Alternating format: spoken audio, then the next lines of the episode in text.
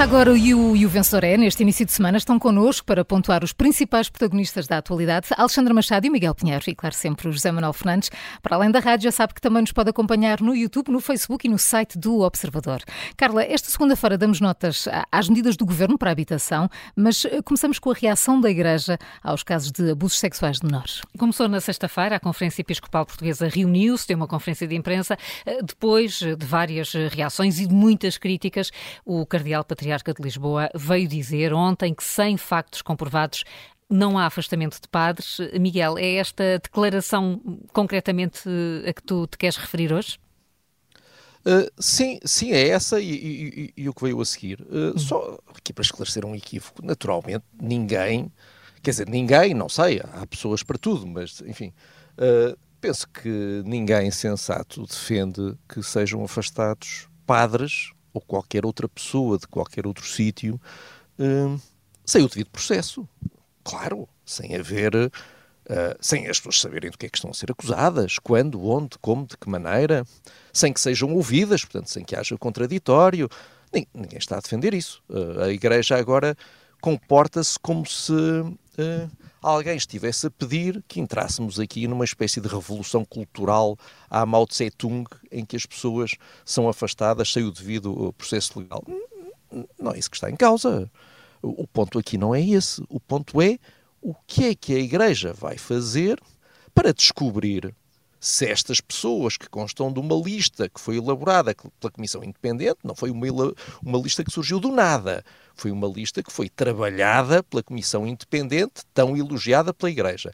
Aqui o ponto é saber se a Igreja se vai mexer para descobrir se há ali uma verdade nas, nas, nas, nas denúncias ou se, ou se são falsas.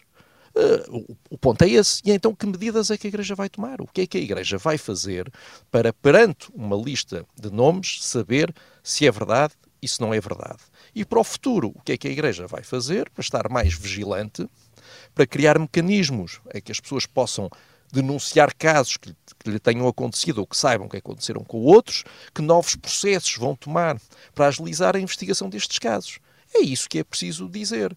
E em relação a isso, o que se ouve da Igreja é muito preocupante, porque uh, na sexta-feira, Dom José Ornelas disse: agora vamos investigar caso a caso. Agora temos que ir olhar caso a caso e ver. Não é? O que já era. O que já era, enfim, o que já, já mostra alguma lentidão. Mas agora Dom Manuel Clemente veio dizer, veio dizer uma outra coisa. Veio dizer, isso é com o Vaticano.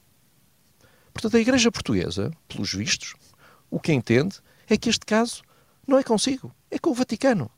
Por isso pode haver, a lista foi entregue uh, às dioceses, mas as dioceses, a crer no que diz Dom Manuel Clemente, não vão fazer nada. Ou, quando muito, vão mandar uma carta registada com aviso de recepção para, para o Vaticano e alguém lá há de, há de uh, fazer uh, alguma coisa. Portanto, convinha aqui que houvesse uma clarificação sobre isto. E depois uma questão de, de básica de empatia e de linguagem. Uh, Dom Manuel Clemente disse duas vezes, repetiu o seguinte: o, a suspensão de um padre é a pena mais grave que uh, existe no direito canónico. Disse duas vezes. É a pena mais grave.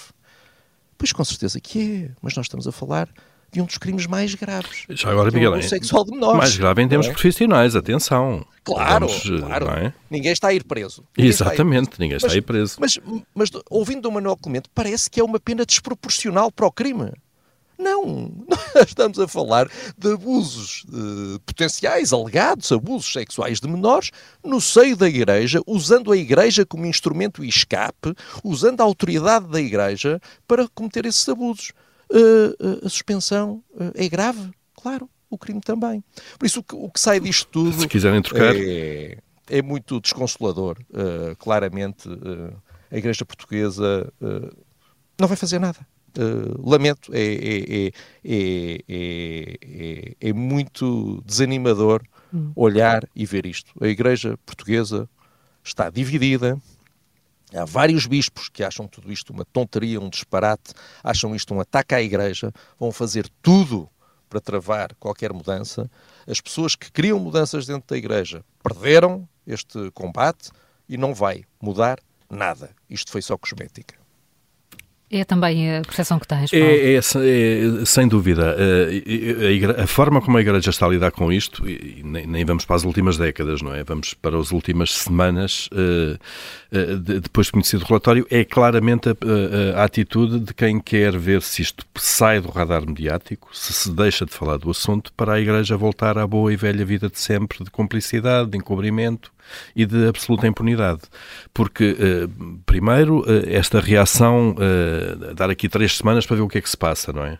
em termos de, de, de comentários, Sim, de, entre a divulgação de reações. Do Exatamente. Independente e a reunião de É assim, aquilo que aconteceu na sexta-feira podia ter acontecido perfeitamente na tarde da divulgação do relatório. Não há aqui nada de novo. Esperava-se, de facto, que este tempo, estas três semanas que, que, que a Conferência Episcopal teve para analisar profundamente o relatório, eh, servisse utilmente para então vir um pacote de medidas, uma, uma ação perante aquilo que agora se sabe. Zero. Portanto, basicamente continua tudo na mesma. E ontem, e depois desta, de, desta reação, ou destas reações de que o Miguel falou agora, Manuel Comento foi um deles, ouvimos ontem também o Bispo Auxiliar de Lisboa, América Guiar, vir dizer que para a semana, esta semana que agora vai entrar, então vão ser anunciados novos passos, onde, em que haverá tolerância zero com alegados padres abusadores menores.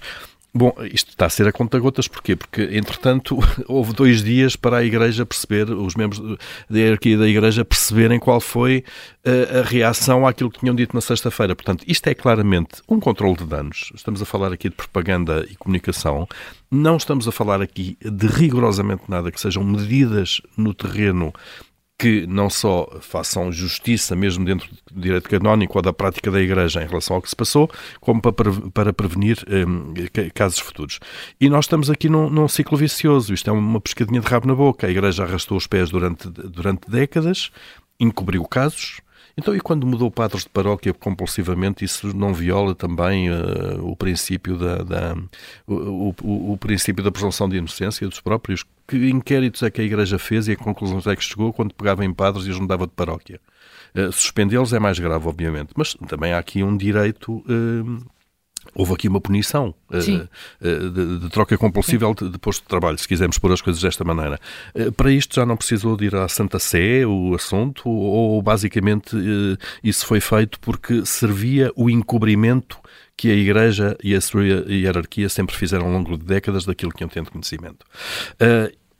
E depois, esta, esta ideia de, de, na, na sexta-feira, que as vítimas, estamos aqui para, no, no fundo para, uh, para proteger as vítimas e quer, queremos que elas falem connosco e venham ter connosco. Como assim? Se elas foram destratadas ao longo de décadas, uh, se os relatos que nos chegam também da Comissão Independente é que havia autênticas lavagens ao cérebro, hum, talvez de, vítimas, dizendo que elas é que tinham um pecado dentro delas e que não podiam, uh, de alguma forma, fazer aquele tipo de relações. Portanto, é o descrédito total absoluto. Portanto, a igreja que escusa de assinar com monumentos agora e com, e com memoriais uh, é o descrédito absoluto e isto vai continuar uh, desta forma. E digo, enquanto esta hierarquia da igreja, Manuel Clemente, América Guiar e outros que tais, continuarem uh, com esta linha, sendo eles próprios parte do problema. Esta hierarquia da Igreja é parte do problema e da forma como se comportou até agora não uh, nunca fará parte da solução e, portanto, a Igreja tem que pensar muito bem na sua própria renovação. A nota, Paulo, e para quem? Olha, um 4 para, para, para a hierarquia da Igreja que tem este tipo de atitudes e que recusa, de facto, ver o óbvio, não é? Portanto, um caso gritante como este. Miguel, é também para a hierarquia da Igreja que dás a tua nota? Sim, olha, eu, eu, eu, acompanho o 4 do Paulo e, e, e, só dou um 4 porque, obviamente, há muita gente na igreja e na hierarquia da igreja que acha isto um disparate e eu só espero uh, que essas pessoas, dos fiéis até àqueles que têm responsabilidades na, na hierarquia, que essas pessoas uh, não desistam e não parem e façam com que alguma coisa mude efetivamente porque uh, é impensável e será muito prejudicial para a própria Igreja que as coisas continuem uh, na mesma. E por isso o teu 4. Mudamos de assunto, porque o Governo já publicou todas as medidas do programa Mais Habitação. Uh, Alexandra, uh, isto merece uma nota e um vencedor também? vencedores é que não temos, peço não desculpa. Temos. À vontade. Mas pronto, eu, eu perante os quatro uh, dados pelo Miguel e pelo Paulo, uh, até acho que um quatro é bastante lisonjeiro para o que se passou na sexta-feira, nomeadamente naquela conferência de imprensa. Mas aqui também não tenho um vencedor. Um, e, e, só vou dar aqui umas, umas datas muito rapidamente, Sim. porque também já não temos muito tempo. Um, dia, espero que me acompanhem todos. Dia 16 de fevereiro, o Governo anunciou um conjunto de medidas que designou, designou de mais habitação, depois de um Conselho de Ministros, uh, numa conferência de imprensa que até teve direito a António Costa, que anunciou as medidas que seriam colocadas em consulta pública. Disse então, na altura, durante um mês, e antecipava já um novo Conselho de Ministros para 16 de março. Quatro dias depois, 20 de fevereiro, vésperas de Carnaval, uma segunda-feira, portanto, o Governo coloca um documento de 29 páginas em consulta pública, com a indicação de que iria durar até 10 de março. Lá se foi o mês, não é? Já não é um mês de consulta pública. Esse documento era apenas um acrescento do que tinha sido a apresentação da conferência de imprensa. Um o famoso PowerPoint, exato. Exatamente, e nesse mesmo dia o Governo pôs no seu site, no site do Governo, um documento de perguntas e respostas que até tinha mais coisas do que o documento que estava em consulta pública. Esse documento tinha 39 páginas. Os dias passaram. Sexta-feira à noite, já perto da meia-noite, 3 de março, 15 dias depois do Conselho de Ministros, o Governo coloca em consulta pública a proposta de lei com as alterações legislativas para a aplicação do seu plano mais habitação. São 88 páginas de articulado com palavreado jurídico, obviamente, em alguns casos até um pouco, e eu, enfim, não sou jurista, mas um pouco mal escrito, eh, que eu acho que é propositadamente mal escrito, eh, mantendo a consulta pública até 10 de março. Ehm, ora, isto é um, enfim, um, um calendário que não se justifica, isto não é uma consulta pública séria, Uh, isto não é uma consulta pública em que se diga que o Governo quer mesmo ouvir as partes, porque senão não tinha posto articulado a uma semana de acabar o prazo uh, da consulta pública e ainda mais quando o articulado já tem uh, ficou a saber-se mais umas coisitas. E então, uh, duas ou três pontos dessas coisitas. Os anos que o Primeiro-Ministro Primeiro disse que os proprietários iriam ter até que a sua casa de voluta fosse tornada coercivamente pelo Estado para arrendamento, afinal são três meses. A contribuição do alojamento local, que não estava definida, afinal está. As isenções de mais-valia em sede de IRS, afinal mudam. As bonificações para os créditos à habitação, afinal, têm outros limites não divulgados até aqui. E nesta questão do arrendamento coercivo, serão as empresas da água, luz, telecom a ter obrigatoriamente de informar as autarquias das casas que não têm contratos com este tipo de serviços e que eh, são uma prova de que a casa está ou não ocupada e terão de o fazer obrigatoriamente todos os anos até outubro.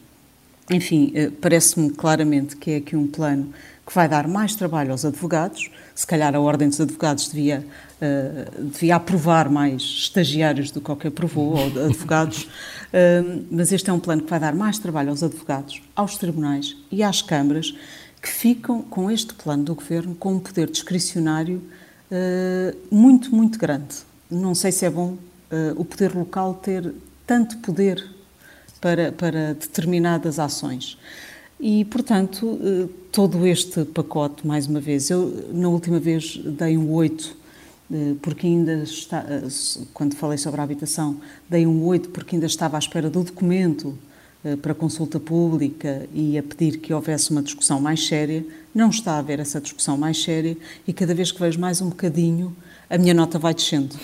Já vai portanto, aonde agora? Já vou num 6, só porque, enfim, eh, não vou para aquele 4, mas já está em 6. Portanto, até dia 16 de março vamos ver o que nos Vamos ver onde vamos parar. Com mais habitação, exatamente. Vamos, eh, José Manel, para já, eh, e à medida que vamos, como a Alexandra aqui mostrou a cronologia, à medida que se vai sabendo mais, a tua nota pende para onde?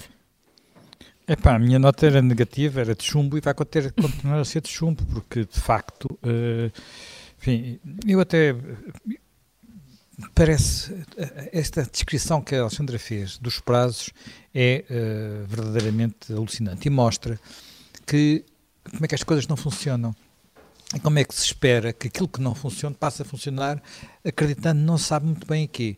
Eu recordo, este é o terceiro pacote de habitação de António Costa. Não é o primeiro nem o segundo. Houve um primeiro, primeiro governo, depois houve uma nova geração de políticas de habitação e agora chegou este pacote. Durante este período as coisas pioraram sempre. Na semana passada nós publicámos um artigo que eu recomendo a sua leitura de uma deputada municipal de Lisboa, que é Margarida Bentes Penedo, que dá um dado absolutamente alucinante. E esse dado basicamente é o seguinte: no município de Lisboa, nas décadas de 70, 80, 90 e primeira década do século XXI, portanto estamos a falar em 40 anos, construíram-se em média entre 900 e 1100 fogos por ano de uh, promoção pública, portanto, uh, foco, habitação social, habitação da EPUL, portanto, nem sei se a EPUL ainda existe, mas, portanto, habitação, promoção pública. Isto começou no tempo do Estado Novo, portanto, no tempo ainda de ainda Salazar era vivo. Bem, o que é que aconteceu nos últimos 10 anos, em que António Costa foi primeiro Presidente da Câmara e depois Primeiro-Ministro? Passámos de mais de mil focos por ano de promoção pública em Lisboa para 17. Não estou enganado, é 17 é o número, é um número alucinante. É verdadeiramente uh, inacreditável. Portanto, isto é, parou, bloqueou, não andou, zero. Portanto, isto, isto não é nada. Uh, uh, e isto aconteceu com a responsabilidade de, um, de alguém que antes foi primeiro Presidente da Câmara. Porquê? Bem, por muitos motivos, muitos deles para não ser explicados, falta de dinheiro, isto apanhou a troika ao princípio, muitas outras razões, mas basicamente porque se há alguma coisa que temos aprendido nos últimos tempos é que o Estado não é competente. Se o Estado não delega, se o Estado não confia no, no, na, nas pessoas que são capazes de fazer pela vida, que no fundo são aqueles que não dependem de um ordenado fixo ao fim do mês, as coisas não funcionam. Nós vimos isso com os hospitais, com a diferença que há entre o Hospital de Lourdes até uh, janeiro do ano passado e o Hospital de Lourdes de janeiro do ano passado para cá. É o mesmo hospital, gasta-se mais dinheiro com ele e tem pior serviço. E, os, e agora, nós vemos assistindo à habitação ao mesmo processo. Isto que nós lemos neste, neste, neste pacote é ainda mais burocrático, ainda mais pesado, ainda mais complicado, ainda mais juridicamente conflituoso do que eu imaginava. Portanto, não vai funcionar. Oh, Zé Manuel, só uma nota. Isto, eh, eh, há muita gente a falar da expropriação e do ataque à propriedade privada. Não, isto vai ser um fiasco absoluto. Não, vai ser não fiasco, vão claro. ser capazes de fazer. Mas a intenção não está lá. Ser capazes de fazer. E, e, o que é... Mas a intenção está lá e, e é fatal, porque essa é, intenção. Mas a intenção... Essa intenção desmoraliza. Exatamente. Eu, eu conheço casos... Afasta investimento, como é evidente, não é só a intenção. Conheço casos de pessoas que já decidiram não investir. Claro. Tinham, tinham um processo em andamento e disseram alto lá para o baile. Zé sobre a questão do Estado. Uh, uma das coisas mais chocantes nisto tudo é que o Estado tem milhares de imóveis devolutos. E milhares, não sabe quais são, não consegue dar-lhe. Muitos são de habitação. Muitos são de habitação. Muitos são de habitação. Ontem, por exemplo. Absolutamente. E, e, mesmo os de habitação têm rendas em atraso, que é uma coisa inacreditável. Ainda ontem a SIC uh, uh, tinha uma peça, uma reportagem, neste caso não são de habitação no centro das cidades, mas são 400 imóveis, isto choca pelo número, 400 imóveis do Instituto Nacional de Conservação da, da, da Natureza e Florestas, espalhados pelo país, em zonas de turismo, de, de turismo rural, de Serra de Montezinho, estão abandonados, mas literalmente abandonados, há décadas já foram pilhados, já, já, já lhes tiraram tudo, os caixilharias de janelas, uh, móveis de cozinha, não sei, porque eram, eu conheço alguns, eram arrendados para as pessoas irem passar fins de semana e férias. Absolutamente abandonados. Portanto, o Estado não é, é absolutamente incapaz de tratar do básico do seu património e agora quer tratar do património do país. É surreal. José Manuel, a tua nota é só o que falta. A minha nota, eu acompanho o 4 de, de Alexandre. Um 4, então, não há nenhum vencedor hoje. Mas isso também não é de espantar. Não, não foi pesado. Neste... Começamos foi mal a semana. Começamos mal a semana. Começamos muito mal, mas amanhã é outro dia. Até amanhã.